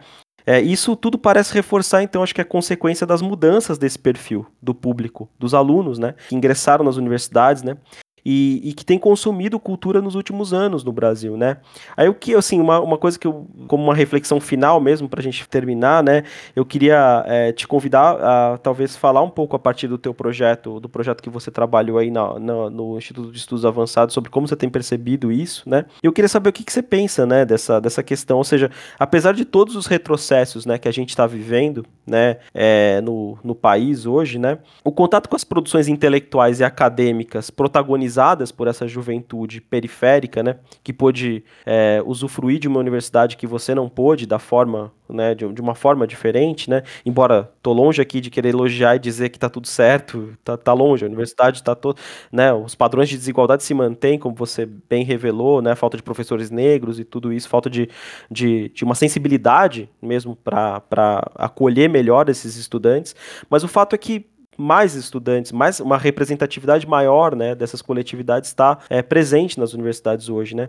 E eu queria te perguntar, né, é, é, se, se o contato com essas produções intelectuais e acadêmicas, né, protagonizadas por essa juventude periférica, né, usando aqui periferia no sentido mais político, né, e abrangente, é, se o contato com essas produções tem te deixado mais otimista em relação ao nosso futuro como sociedade, né? Enfim, eu, eu, eu tenho um pouco uma teoria de que o Bolsonaro é uma resposta da branquitude em relação a, a todas as mudanças que o país está passando, assim, né? No fundo, no fundo, é, é uma resposta que mostrou que, que, que essas elites elas têm muita força, né? E que, em que, em que, em que elas também podem se empoderar, entre aspas, infelizmente.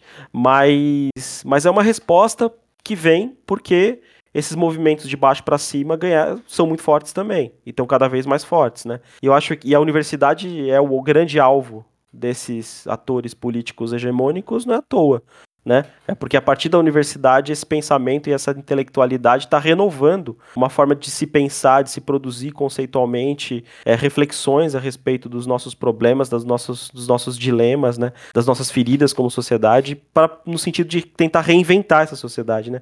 Eu, eu, costumo brincar um pouco com essa ideia da antropologia reversa, né? Da antropologia reversa nesse sentido, porque o que, que é, é essa ideia de reversa no sentido de engenharia reversa, né? Você pega um, um equipamento militar, por exemplo, você desmonta ele, vê como ele funciona, aí depois você altera esse algum, algum, algo nesse dispositivo remonta ele para ele cumprir uma outra função, né? Me parece que esses coletivos, né, essa intelectualidade, ela tá buscando um pouco desmontar essa, essa epistemologia hegemônica e, e a cidade também, para tentar alterar alguma coisa nesses dispositivos e remontar ela para ela operar num outro sentido, né?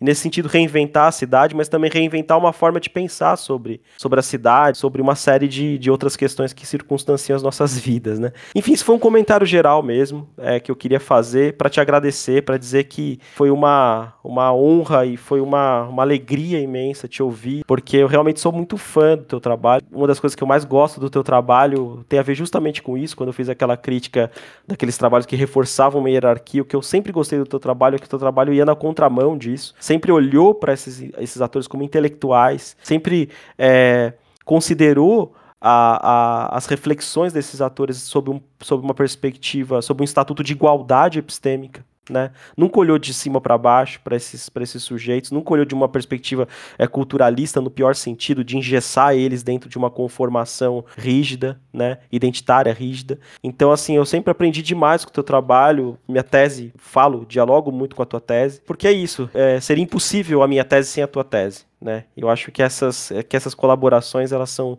muito muito legais. Eu queria prestar essa, homenagem a você porque para mim realmente o teu trabalho, a tua posição, as tuas a tua postura é, intelectual e acadêmica é uma é uma inspiração. Gente, quero agradecer muito ao convite, né? Foi um prazer estar é, tá aqui, poder dialogar, Érica, te escutar. Sim, acho que esse podcast tu já sabe que eu vou replicar aí para vários dos meus alunos atuais e ex-alunos e alunas que pesquisaram, que têm interesse porque tu faz todo um percurso nessa né, na, da tua caminhada e o percurso de reflexão sobre né, os assuntos que tu trazes que uh, tá, tá enfim, nem tenho como te agradecer, assim, poder te escutar, aprender tanto agora aqui, estando junto com vocês, então alegria imensa, me sinto muito honrada de estar aqui, né, de ter sido convidada pelos colegas para estar aqui com vocês e trocar essa, é, poder nessa manhã fazer essas trocas e estabelecer novas amizades intelectuais, que eu acho que isso é uma das coisas, um dos maiores prazeres da academia que eu tenho, são as amizades que a gente vai tecendo, né. Dizer que eu já vou ficar louca para te chamar para algumas bancas.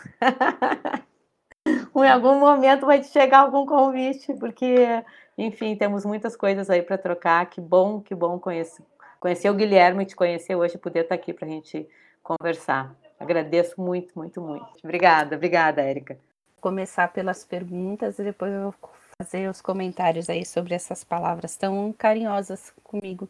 Gostaria mesmo de falar sobre o projeto, né? Eu, falei tanto sobre outras coisas, mas pensando a minha trajetória, pensando a minha produção intelectual, não posso é, deixar de falar do projeto Democracia, Artes e Saberes Plurais, né? Esse projeto ele foi criado pela ativista social Eliana Souza Silva a partir de um convite da Cátedra Olavo Setúbal de Arte, Cultura e Ciência do IEA USP. Essa cátedra é uma, um órgão dentro da estrutura do IEA é, que tem financiamento externo, né, tem financiamento do Itaú Cultural diretamente, e para essa ação do projeto Democracia contou com financiadores também individuais e com o financiamento da Fundação Tid Setúbal. Então, é dentro da estrutura de, do IEA, é um órgão que voltado para as discussões sobre arte, cultura e ciência e que anualmente convida uma personalidade ligada a esses temas de atuação para desenvolver um projeto. No ano de 2018, a convidada foi Eliana Souza Silva e o projeto que ela desenvolveu Democracia, Artes e Saberes Plurais o objetivo principal foi pensar as relações da USP com a periferia, ou aproximar a universidade da periferia. O projeto se estruturou em três ações principais. Ciclo de eventos Centralidades Periféricas, basicamente organizou é, debates com ativistas, artistas e pesquisadores sobre produção cultural e artística das periferias a partir de diferentes linguagens. Todos os debates estão disponíveis na internet e que alguns meses um livro com a transcrição desses debates também vai estar disponível para acesso público e gratuito. A outra ação eu coordenei e foi por conta disso que eu fui convidada a atuar no projeto é, foi a criação de uma plataforma digital chamada Conexões USP Periferias, que é uma base de dados sobre as ações e produções da USP com relação as temáticas das periferias e favelas nos eixos ensino, pesquisa e extensão. Então, basicamente, o que nós fizemos foi um mapeamento ou uma pesquisa sobre as ações de ensino, então, disciplinas de graduação e pós-graduação da USP focadas em periferias e favela, as ações de pesquisa, então, todos os trabalhos acadêmicos, grupos de pesquisa e estudos se relacionam com essas temáticas, também as ações de extensão, os diferentes projetos que funcionários, estudantes e professores criaram para pensar ações foco nas periferias e favelas. Para além disso, fizemos também, e acho isso muito significativo, o um mapeamento de, um mapeamento de coletivos discentes, protagonizados por sujeitos periféricos ou que lidam também, porque aí a ideia de periferia se alarga também para as periferias simbólicas ou diferentes marginalidades né, que operam. Então, mapeamos também os coletivos discentes com foco atuação feminista, negra, LGBTQIA+. Né? Então, é uma base de dados que, para esse, nesse primeiro momento, tem mais de 4 mil registros é, nessas temáticas e onde é possível acessar também toda a história do projeto. Os estudantes fizeram parte é, da equipe, um detalhamento das diferentes ações, é, também da catedrática envolvida. Então, eu convido a todos a conhecerem a plataforma Conexões USP Periferias. É, o endereço é www.conexõesperiferias.iea.usp.br. A terceira ação desse projeto é a realização de um censo os territórios periféricos vizinhos a dois campi da USP, campus da cidade universitária, no Butantã, onde se investigou, então, ou se levantou dados sobre a, a, o Jardim São Remo e o Sem Terra. São favelas que se organizaram num terreno que é de propriedade da USP também do estado de São Paulo. E os outros territórios investigados são o Jardim Queralux e Vila Guaraciaba, que são comunidades vizinhas ao campus a chamada USP Leste ou da EASH USP. Então, esse censo é um levantamento de dados sobre os domicílios, as pessoas e também tem uma inovação nesse, nesse censo, porque levamos, levantamos dados sobre os animais dos territórios, desses territórios periféricos. Então, em alguma medida também é um avanço no sentido de pensar é, a convivência multiespécie nos territórios periféricos. Esse censo foi vem sendo realizado desde 2019 e até o final de 2021 devemos lançar um aplicativo com os resultados desse levantamento e também as publicações com os dados e algumas análises a partir desse conjunto de territórios. Então, alguns dos temas pesquisados foram temas que são clássicos já nesse tipo de levantamento, então informações sobre renda, acesso a serviços, características dos domicílios, escolaridade, trabalho dos moradores, mas outros temas, como eu disse aqui, inovadores, não só com relação aos animais, mas também as práticas culturais desses moradores e as formas de relacionamento histórico com a USP, já que esse censo foi realizado a partir de um projeto acadêmico. Então, tudo isso só para descrever que foi um projeto absolutamente ambicioso na estrutura da USP. Na minha avaliação, né, tem essa característica em razão da pessoa que o idealizou e o conduziu, né, que é uma pessoa com uma trajetória acadêmica, que atuou por alguns anos também numa universidade pública do Rio de Janeiro, mas é uma pessoa que tem uma trajetória de ativismo social, sobretudo, né? Então, pensar a dinâmica e a característica dessas ações é pensar também a trajetória de quem construiu esse projeto, Eliana Souza Silva. Então, ela pensou esse projeto ambicioso, pensou um projeto que fosse protagonizado por sujeitos é, de periferia, então majoritariamente negros, que tem também um histórico de atuação é, político-cultural. Né? Então, por esse projeto passaram 63 estudantes de graduação e pós-graduação de diferentes cursos né, de origem popular. Acho que esse segundo é um segundo aspecto a ser destacado sobre esse projeto e acho que tem um outro ensinamento também que é a forma de se relacionar com os territórios. Então, além dos estudantes, 10 moradores dos territórios pesquisados compuseram a equipe de pesquisa também no papel de articuladores locais desse censo. Então, eles tinham o papel mediar as relações com o território, de agendar entrevistas, de divulgar a pesquisa nos territórios, mas também de participar das reuniões de equipe, para pensar os resultados para pensar a própria pesquisa de campo e, mais recentemente, participaram lendo os textos de análise para que a gente pudesse adequar a linguagem para que os textos fossem também acessíveis para pessoas não acadêmicas, para, para os moradores dos territórios, sobretudo. Leram, comentaram esses textos e produziram um texto analítico também sobre experiência de participar desse projeto e um texto de recomendação para projetos acadêmicos em territórios periféricos a partir dessa experiência de participação.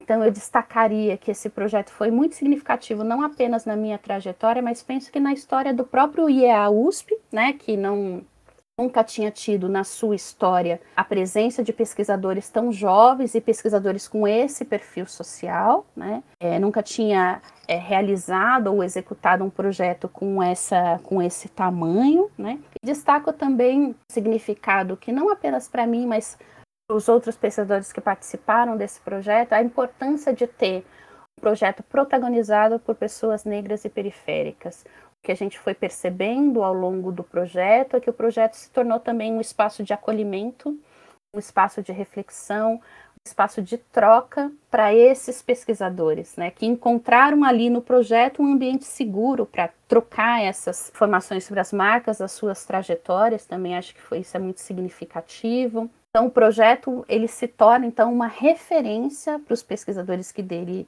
fizeram parte, para pensar também a própria experiência negra e periférica na universidade pública. Tendo em vista esses desdobramentos, é, nós publicamos um primeiro livro como produto do projeto, que foi o livro Narrativas Periféricas entre Pontes, Conexões e Saberes Plurais, um livro que tem textos de 45 autores, sendo esses autores diferentes pessoas que participaram do projeto, os estudantes de graduação, pós-graduação, mas também os seus coordenadores, os consultores e os moradores dos territórios pesquisados. Esse livro é possível encontrar relatos de experiência sobre a participação do projeto, mas também relatos relatos sobre a experiência universitária, a experiência de ser morador de periferia, a experiência com o próprio território. É possível encontrar artigos também que vão pensar essas relações entre universidade e periferia e também alguns textos literários. O livro Narrativas Periféricas está disponível para acesso gratuito no site do IEA USP também é possível acessar é, o PDF desse livro. Ah, e eu também queria falar que, em razão dessa experiência, eu escrevi recentemente um artigo a pensar a, a participação, a presença negra e periférica na universidade. É, e eu tomei como referência os jovens que participaram seu, desse projeto e, e tomei como referência os documentos que eles apresentaram para a seleção, para o processo seletivo desse projeto, então seus currículos, suas cartas de motivação, mas tomei como referência também para o conteúdo das reuniões de equipe e os textos que eles produziram para o livro Narrativas Periféricas. Então, esse artigo que tem o título de Não há mais chance de seguir esse caminho, Grafias de uma geração de jovens na universidade pública, é um esforço de pensar justamente chegada esses estudantes com esse perfil, oriundos de escola pública, negros, moradores de periferias e favelas, a USP. Essa USP que num contexto recente também tem algumas políticas de ações afirmativas. Então, algumas dessas reflexões ou é, as provocações que eu entendo que essa presença provoca na universidade, né, as provocações com relação ao corpo docente, ao currículo, à própria distribuição de bolsas e, e de convites para participação em, em, grupos de pesquisa, então algumas dessas reflexões estão nesse artigo também. Com isso, finalizo aqui a minha participação, agradecendo, agradecendo demais por essa oportunidade de falar e falar tanto sobre as minhas pesquisas, sobre esses produtos mais recentes, sobre a minha trajetória. Agradeço de verdade essa escuta tão qualificada, agradeço as perguntas que me deram a oportunidade de falar de forma mais detalhada sobre essas trajetórias, sobre a minha trajetória e essas produções também. Agradeço sobretudo esse carinho, esse afeto é, de vocês dois aqui, as palavras carinhosas do Guilherme, e para mim é muito gratificante saber que a minha pesquisa foi importante para a sua produção de conhecimento também, que a sua produção de conhecimento também é muito importante para o campo de estudos sobre produção cultural da periferia. Então, fico aqui muito contente por a participação nesse podcast, é, por conhecer aqui Rosângela, pela pergu pelas perguntas da Didi. Então, muito obrigada por essa oportunidade e obrigada para quem ouviu até aqui também.